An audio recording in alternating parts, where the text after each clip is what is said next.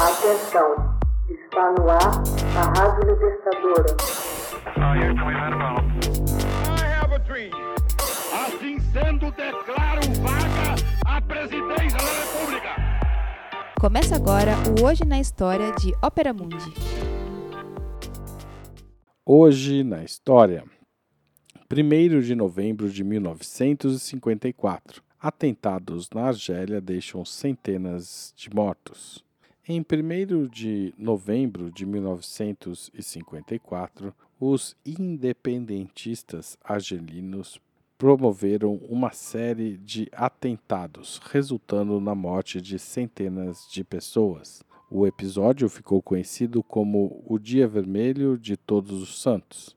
Esses fatos sobrevêm uma Argélia francesa não só recortada em diversos departamentos, mas também profundamente dividida entre 8 milhões de muçulmanos que tinham status de indígenas e cerca de um milhão de cidadãos franceses. Grandes diferenças de nível de vida e de educação separavam as duas comunidades argelinas. No recenseamento de 1948, somente um entre dez muçulmanos declararam saber ler e falar francês. As clivagens sociais eram alimentadas e agravadas pela acirrada oposição dos europeus e assimilados a qualquer concessão política à maioria muçulmana. Apesar dessa proporção demográfica, os independentistas, apelidados pelos europeus de felaga, assaltante de estrada ou bandidos de ferrovia na tradução, não tinham respaldo consistente entre a população muçulmana.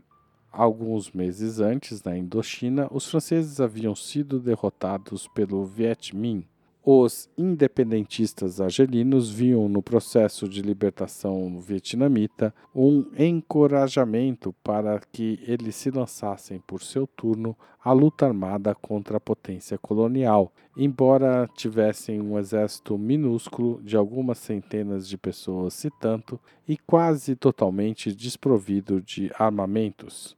Divididos em diversos partidos, os independentistas conseguiram formar, na primavera de 1954, um Comitê Revolucionário de União e de Ação. Foi escolhida a data de 1 de novembro para desencadear a insurreição. Mais de 30 atentados, mais ou menos desordenados, tiveram lugar nesse dia de Todos os Santos, colheitas foram incendiadas, postos policiais foram bombardeados e outras ações foram executadas. As duas primeiras vítimas, assassinadas na véspera, foram dois franceses argelinos, um chofer de táxis de confissão judaica, Georges Samuel Azulay, e Laurent François, liberado do serviço militar seis meses antes. Outras vítimas foram o agente florestal François Brown, o policial Arun Ahmed Ben Amar e quatro militares, o soldado Pierre Oda, o brigadeiro-chefe Eugène Cochet, mortos em plena noite no posto militar de Batna, localizado no maciço de Orré, assim como André Marquet e o tenente Darnaud. Foram igualmente mortos o juiz muçulmano Ben-Ad Sadok e Guy Monero, que viajavam juntos. A morte de Monero comoveu em particular a opinião pública. Este jovem professor tinha vindo da metrópole acompanhado da mulher para ensinar as crianças dos Bleds, povoados afastados. Seu ônibus foi atacado no desfiladeiro de Tiganimini foram retirados junto com outros passageiros do veículo e alvejados com uma rajada de metralhadora que tinha como alvo o juiz Adi Sadok. Monero faleceu no ato, mas sua mulher Jeanine sobreviveu aos ferimentos. Os matadores dos dois franceses tinham infringido a ordem de só matar o juiz, membro da elite muçulmana francófila. Mais tarde foram punidos por seus chefes o ministro do Interior francês, François Mitterrand, prometeu tomar todas as providências a fim de prendê-los fora da lei.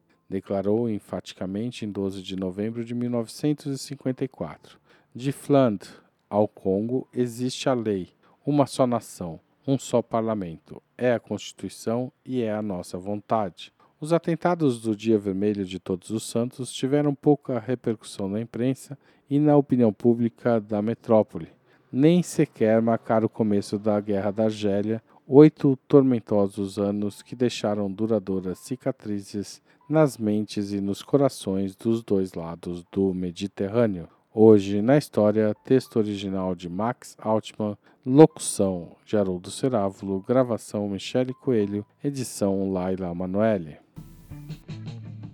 Você já fez uma assinatura solidária de Opera Mundi? Com 60 centavos por dia, você ajuda a manter a imprensa independente e combativa.